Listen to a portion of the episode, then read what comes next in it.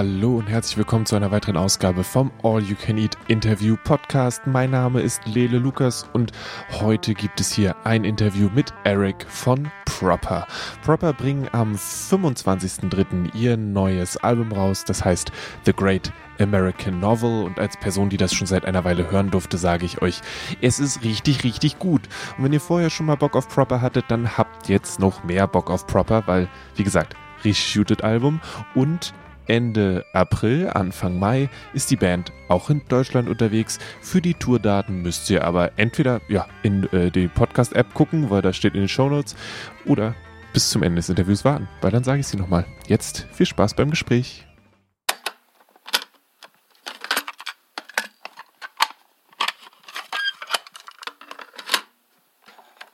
Uh, I'm Eric Garlington. I'm in a band called Proper, uh, where I sing and play guitar. All right. And you are in between tours, I think, and very much preparing for your album to come out, right? Yes, I think uh, right now we're about two weeks, two and a half ish weeks away from the album dropping.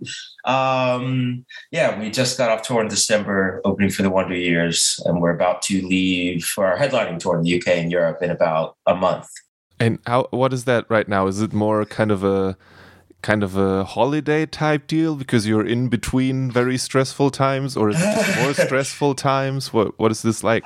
Um, it's it's pretty low key. Just um, the stress is just coming from the album coming out. We thought it was going to be up way way sooner than it is because you know COVID pushes everything back. But we already recorded this album over a year ago, so it's just been stressful being like it's finally happening, and then the jitters set in about like are people going to like it uh, our label is going to be happy with how it performs. Like, so just mostly that, but most of all, we're just excited for it to finally, finally be coming out and for people to hear it.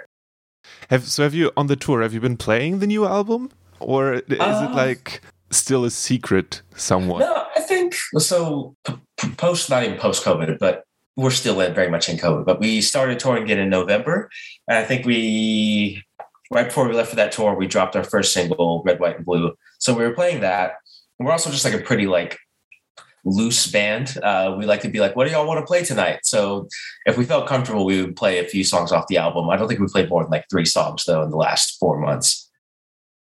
What is that like for you now to have like a year in between making the album and it now coming out? Is it still fresh? Is it somewhat of a, yeah, I did that once? It's fresh because uh, we notoriously do not practice as much as we should. So it still feels like we're playing these songs for the first time because it might have actually been four months since we played them. And it's like it's the first album that we put out and then just immediately surprise release, like, you know, didn't record and then surprise release it a month later.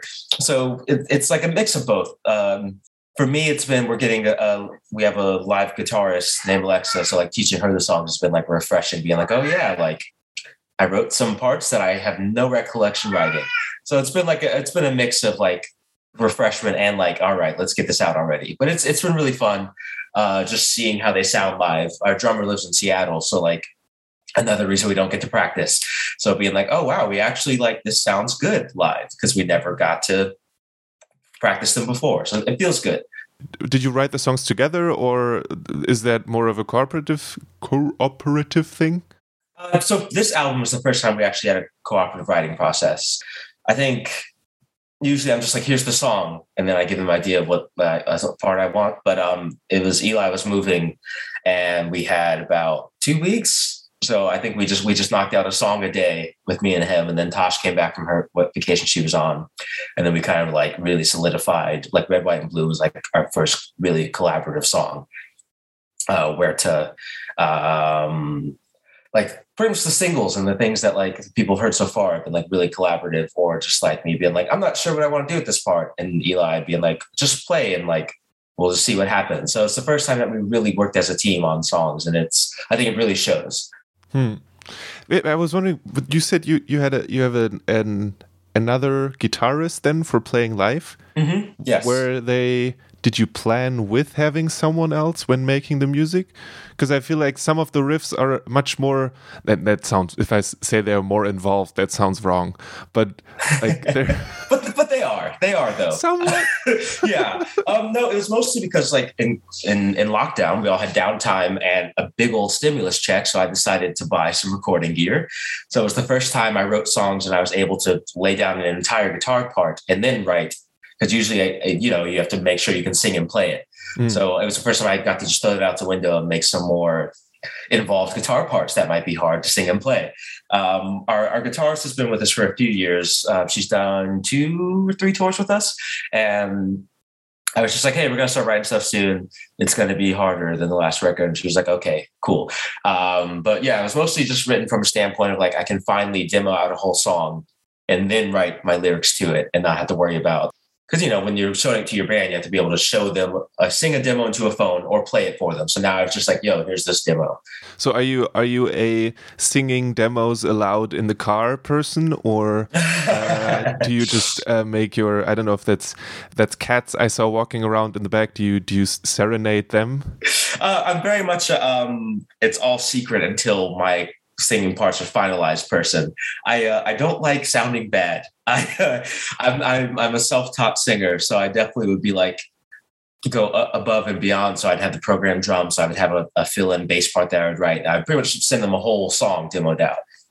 I, especially vocally, I just I'm very self conscious about my voice, so I, I I can't just be like, here's what I have in mind. I'm like, here's the finished thing every time. well, do they um, do you sometimes get it back and they're like, nope?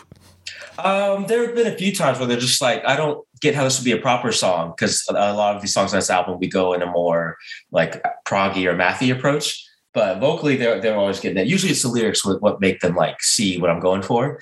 Um, we're a lyrics based band, so it might be like, okay, I hear it now. If it's like a heavier sounding part, but I'm still singing over it, then they're like, okay, I get what you're trying to do. But there's there's one song on the album called Juvie. And I think I went through like three, maybe four revisions of it.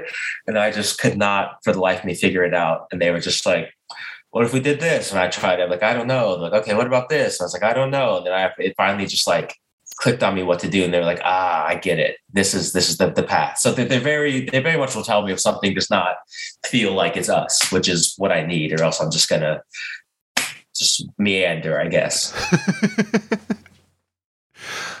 I um I was wondering the the album before that is it felt to me a little bit more introspective mm -hmm. and less outward in a sense. Mm -hmm.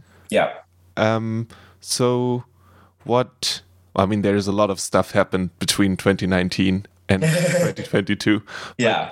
Like what made you do that change, or was it more of an organic thing, or more of a that you specifically wanted to do that? Um, I, I, knew for a while that like you know every every band has their like more experimental album, and we knew because we're a band of thirty and forty year olds that we wanted to explore more than just like emo and DIY sound. Um, a lot of me and Eli especially were like at the drive-in uh, Mars Volta fans, Coheed and Cambria, just really like proggy stuff, and Tosh was just like OG punk so we were just like, we were all challenged in some way on this record. Um, and I just knew from the beginning, I was like, I want to do something that's, I don't know, I never felt like a secure singer. So I was just like, okay, now that I have this recording software, I can actually like make sure I can hit these notes before we get in the studio. So it's not like a lot of the risk is gone, so to speak, you know? So it's just like, I know that I can do it at home in my shitty garage band thing now I'm now I'm certain I can do it before we get to the studio. So it, it made me want to take bigger swings. But um, instrumental wise, I just started actually like practicing in in lockdown and being like, okay, I used to be able to like sweep pick and play like protest the hero songs easily. And I was like, I'm not gonna ever get that good again. But I do want to do some crazy like five, four time signatures or like some more screaming stuff. And it's always been a thing in the back of my mind, but I was just never confident enough to go for it until now.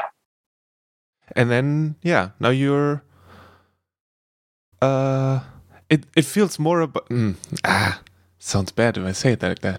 it, feels, it, feels, like you're you're uh, more yelling about the world than about yourself. Yeah, that was definitely intentional this time around. I just I see myself as like a writer first. Um, so I just really, you know, you never want to write uh, the same thing twice. Um, so that's why like every song, like even like instrument, not even instrumental, be like thematically tries to seem like a whole different topic from the rest, but still be under the same umbrella, if that makes sense. But you know, I I always look at it when we're doing an album as like a season of television, and you don't want to do the the same plot twist. You don't want to, you know, the same jump scare. So, like thematically, it's always that's where I try to push myself the most as is as a writer. Huh. I mean, you could also argue that some shows work because they do the same thing all the time, and that's, that's what true. you go for. That is true. Yeah, like what the, difference between your like your trashy TV or your Breaking Bad's or your like uh, your shows that like like Archer, where you watch it because it's the same formula, and you know, and you can watch 15 years of that. So I definitely like finding the right balance. Like the first two albums definitely felt like a part one and part two, and this one is supposed to be like the departure into like more, if that makes sense are you like a constant writing person or are you more of a i have an idea now so I write it down or i forget it later or? Oh uh, definitely the latter. I uh, my phone is just full of little lines. Um, this album has guitar parts that i wrote when i was 20 i'm 31 now. So i just like i'll have an idea and i'll just sit on it until i need it. Um, i'll like write it down immediately upload to dropbox in case my phone dies um, or I'll, you know, record a little riff on my phone. And so I just have things to pull from always. Um, yeah, I've never really been like a spur of the moment songwriter. It's always like a label being like, "Hey, it's album time. Do you have a song?" And I'm like, "We could." uh, yeah, I've never really been like, "I feel inspired right now." It's very much a like, "All right, it's time to again, like a season of television. Like it's time to get in the writers' room and mm get all the ideas we've been saving and the funny jokes we've been writing down, little, you know, so very much a as needed type thing. Yeah. How's that um, label part? Because I, I feel like the beginning of the album is a little bit like uh, talking about, um, yeah, the whole being a band and how that stuff is. Yeah. But yeah, how's that going? It's good. It's uh so yeah, we were talking to labels all throughout like summer of 2019 and um yeah running into that wall like some of like the bigger labels like would, we would hear through the grapevine that they liked us but like they would do the whole like peacocking thing where they want us to reach out to them. And it's just like I don't know. We very much don't work like that. We're like, if you want to work with us and you and, and you believe in us, let's talk. And it's not like we don't want to have to like pay tribute to you, you know. So we we found father daughter records, and it was just an immediate like yes compared to everyone else we've been talking to. Um, it felt like the places that wanted to throw more money at us wanted just all of our rights and all of our humanity. So father daughter's been like a great fit, and it was like just you know like talking to friends instead of like like a, like a courtship, I guess. We'd be like, we were like, you know, first thing I said was like, we're, we're keeping our masters. They're like, no, why wouldn't you? And we're like, okay, this is, you get it. you know, like you get it. Huh. I, yeah, I find that really interesting that, I mean, there must still be bands were like, no, you, you can have our masters, no problem. Yeah, yeah. Um, and that's it's weird to me. Yeah. Uh, like I think right now, like we have like a lease agreement where it's like you know they have the exclusive lease to our songs for like six years, uh, but it's like they can't just put it in a car commercial without telling us, so they can't just be like, hey, you're doing this. So it's like you know they have a lease on it, but they're still just like, yo, do you mind if we do this? No, okay, we won't. And instead of just like, well, that's too bad, you signed the contract, like you know it's really weird like when bands i guess you know we're still in the middle of bands realizing their power and their worth uh master p that rapper from like the 90s he was like you know uh on Solange's record, he was talking about how he was getting all these offers after Make 'Em Say On came out.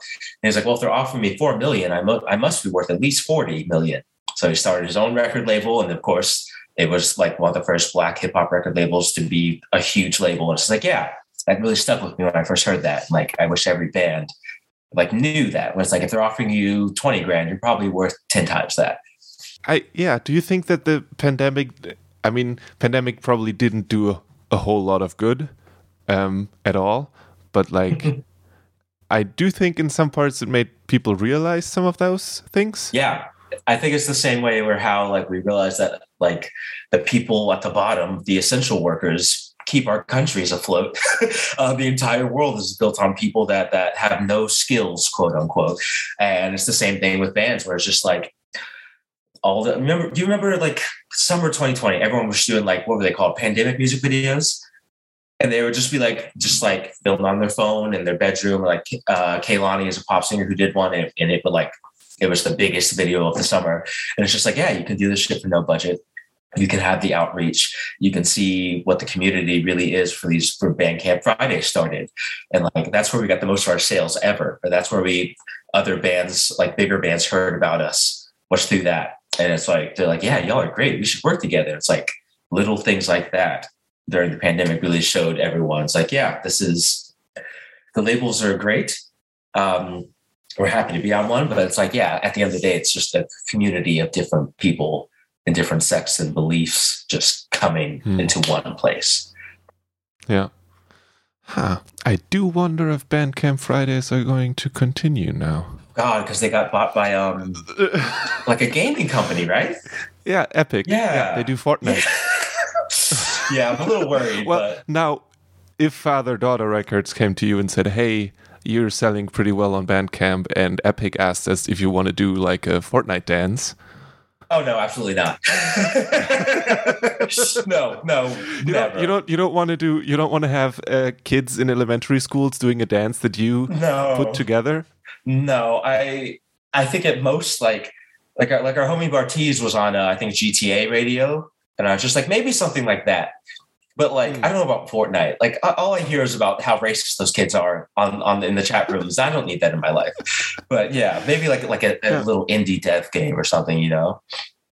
Mm, on a Tony Hawk soundtrack. Yeah, exactly. Something. Yeah, like cool. Like that really set the tone in like the late nineties or the aughts. Like a lot of shit that got me into punk was from me playing uh, Tony Hawk Pro Skater or Underground or Tony or Tony Hawk Two. Like, Yeah. yeah, Ah, yeah, I, I am I am very interested in how that is going to go. yeah, I do hope that they keep it up. yeah. Fingers crossed. And like with uh, Big Scary Monsters, you've already you've done the the last one through them as well, right? Yeah, yeah, um, yeah. It was what 2019, and then they're still on for this record. Um, they're just Yeah. splitting distribution. hmm Was it what was that like having the the? I saw the picture of you with the three vinyl things. Was there actually vinyl in there, Yeah. or was it just the covers because there's no vinyl yet? No, yeah. So um, the good thing about us having written this record in November of 2020 is that we we signed the deal that summer and we recorded it last February. So we got on the vinyl very early. So yeah, there's actually vinyl in the record. Everything's actually ready. So all of our friends are just like, "How did you get it so early?" It's like, "Oh, this shit was supposed to come out a year ago. That's how." So we were just lucky enough to, you know, they were like, "We should wait." if y'all really say you want to tour for this, I because we were all just like, oh, six more months, six more months, and then here we are now, two years later. So luckily, patience paid off. So we had actually had the records ready to go. Ah, so you've had them. Hmm. Yeah, you've been sitting on the finished thing and not really being able to show anyone. Yeah, yeah. We we like I said, we usually are just like records done, and then we surprise release it. Maybe do one single. Then so this is the first time we've had like a three four month long album cycle. Um, which we're noticing the difference already. It's been a lot bigger response already than our first two records probably combined. But I'm just not a patient man. Um, like I'm already thinking about the next record. Like we wrote this stuff um, over the course of like three weeks in November 2020.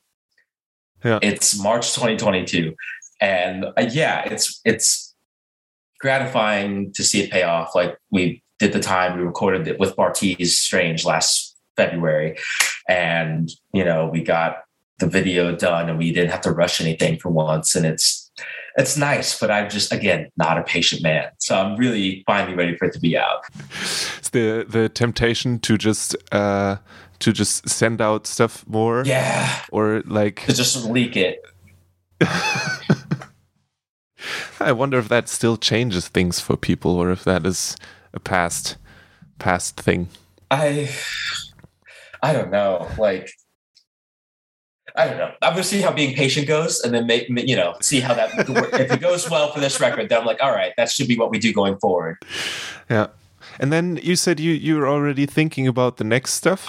Is it Yeah, Yeah. yeah. I just um, I'm just I'm just a planner. Like how I said, there are riffs on this record that are 12 years old. Like um, I knew I wanted to do an album that sounded like this four years ago before the sec- last album even came out. So it's just like I already know what the next three are going to be like. You know, wow. like I'm general like outline. So I just tend to like I don't know. You always hear about like freshman flop and like bands falling off and declining. So I just, I, I got really in my head about that years ago when I first started the band. So, so I always like to be like a few steps ahead. So it's like i'm trying to be patient. If I'm already like excited to see, not if we can top this record, but if we can like go the avenues that I'm thinking about going successfully or have it, you know, the sounds shift a little bit and it pay off, you know? Yeah. Do you still do you have stuff on your bucket list that still Oh yeah. That the band yeah. What what's on the bucket list? Um like do like maybe something a little more poppier sounding, like a like a, like a nice poppy sounding song, or like I would love and some shit where it's just like an acapella little interlude where it's just me singing and then me doing the harmonies as like the background song, all that stuff, you know. Uh, just something. So Eli is definitely the most talented um, musician in the band. So definitely something that actually is really hard for him. Like me and me and me and Natasha who plays bass, we want to see Elijah sweat because it's always me and Tosh being like, "Why did we write this shit?" And Eli being like, "What are you talking about? I haven't practiced in five months and doing it perfectly." So we meet. We were going to join forces to really get Elijah to have a struggle during just one song. Here's this 10 minute drum solo we wrote for you. Yeah, exactly. So just like things like that. Um, again, coming from a prog background, I really want to just see how crazy we can get. You know, like we on Red, White, and Blue, the interlude is five four time and then in the six eight time and i was like well what if we do a whole song that's in like seven twelve you know like so, so stuff like that is where we want to go and like have it still be sound like us.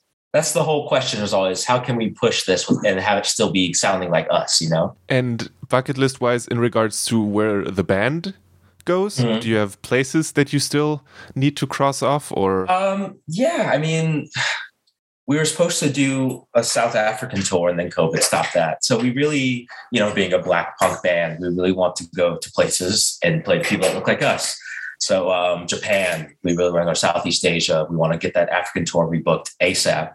Um, we've done America, we've done Canada, uh, we've done UK, Europe, and we just want to, you know, explore outside of like the Anglo Anglosphere, so to speak. Um, yeah. And then not even just touring wise, just we finally have like a record that doesn't have any DIY sound to it. Like we really put the money and time into having like a really polished, I think, sounding album. So we want to see where that can get us. Like our first record, we did Chris Gethard show, which was like truTV late night. We were like, okay, we did that six months into being DIY. Maybe see if we can get Jimmy Kimmel or or Seth Meyers or something like that. So I always say like we want to pull like a turnstile or like a like a Tyler the Creator where it's like we could pop up anywhere. Like Turnstile is playing like hip hop. They're playing Complex Con, which is a hip hop magazine uh, festival. It's just like we want to do stuff like that. Like yeah. We, you know, DIY has really been good to us and we really feel a sense of community. But it's like, we want to be that band that's like, why are they playing this reggae festival and why does it make sense? you know? so you want to do the the NPR tiny desk. Exactly. Yeah. Yeah. Just like a really like band's band that's just like, we really want to see again how far we can push it but still be proper. I yeah, that Chris Gethard thing that's really nice. yeah, that was really fun. And it's just like we did that. I think we were a band for like six months when we did that. It's just like, okay, let's let's also we also want to make sure that things weren't a flash in the pan or a fluke. So it's like, let's see if we can do it now. All right. So uh, what was it? A couple of weeks, and then the album is out. Out. Yeah. And then uh, we'll see you on uh, every late night TV show that there is. Fingers crossed. Yeah. Um, and then you'll be in. You're playing uh, May first in Berlin. Yes, yes. Is that was that an, an, an a lucky accident, or did you want to do it on a day where no one has to work? No, let me see where I'm see. I'm looking at like the tour schedule to make sure I don't like flub up anything. Where are we? Berlin. They first. No, we just like I said, we we booked this tour initially in 2019. So it's just like we got lucky with all the rescheduling that it worked out to where we can play like Manchester Punk Fest in the UK, and like we um we're doing like we had this day off on the 25th and it's going now we just have this uh, this pop up at Pop Sub, which is like a really cool, like music based like record store, I believe. And it's just like we just kind of got lucky with a lot of stuff rescheduling it. So yeah, Berlin at oh yeah yeah. So it's literally just like, and we're working with Queers to the Front Booking, who is based out of Germany. So Maya, okay. she's just like do you want to do this? And we're like, yeah, sure. we're just very easy to book stuff with. We're like, I guess so. Why not? So, what what was that like touring during almost not quite pandemic, but still somewhat? We got lucky because right after we got off Wonder Years tours, when the Omicron variant really started digging in. So um, we did, yeah, I think three weeks in November. It was the West Coast, Southwest, down south to Florida and back up.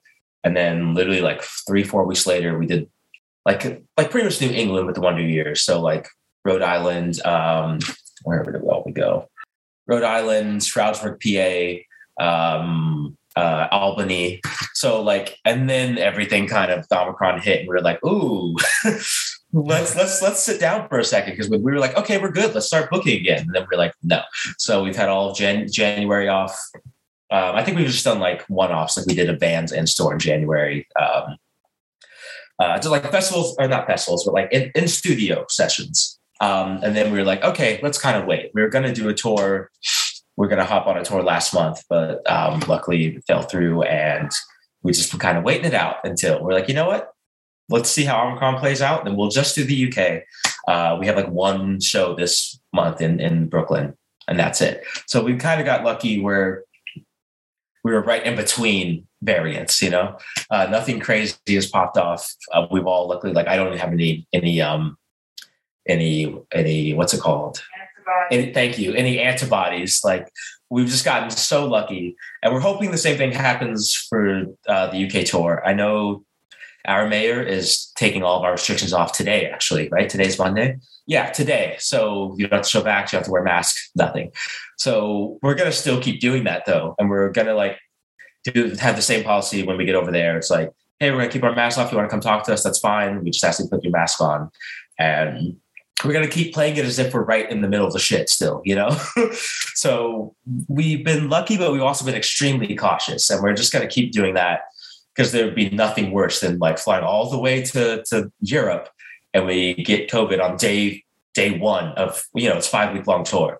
So we're just gonna keep acting like it's the middle of everything and just yeah. That seems to be the way to go for the next.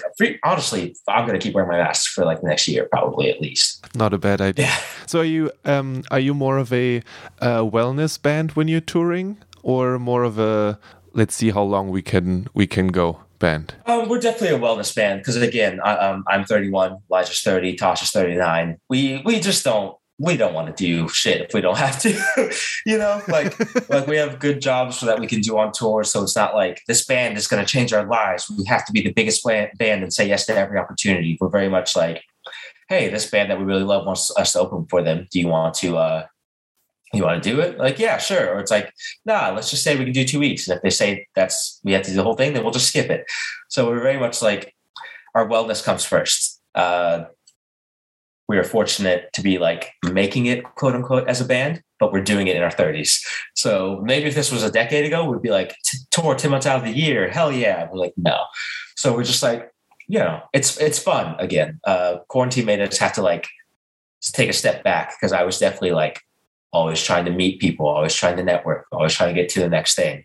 And then having being forced to take a break, I was like, oh yeah, I've been in New York for seven years. I have never not been networking.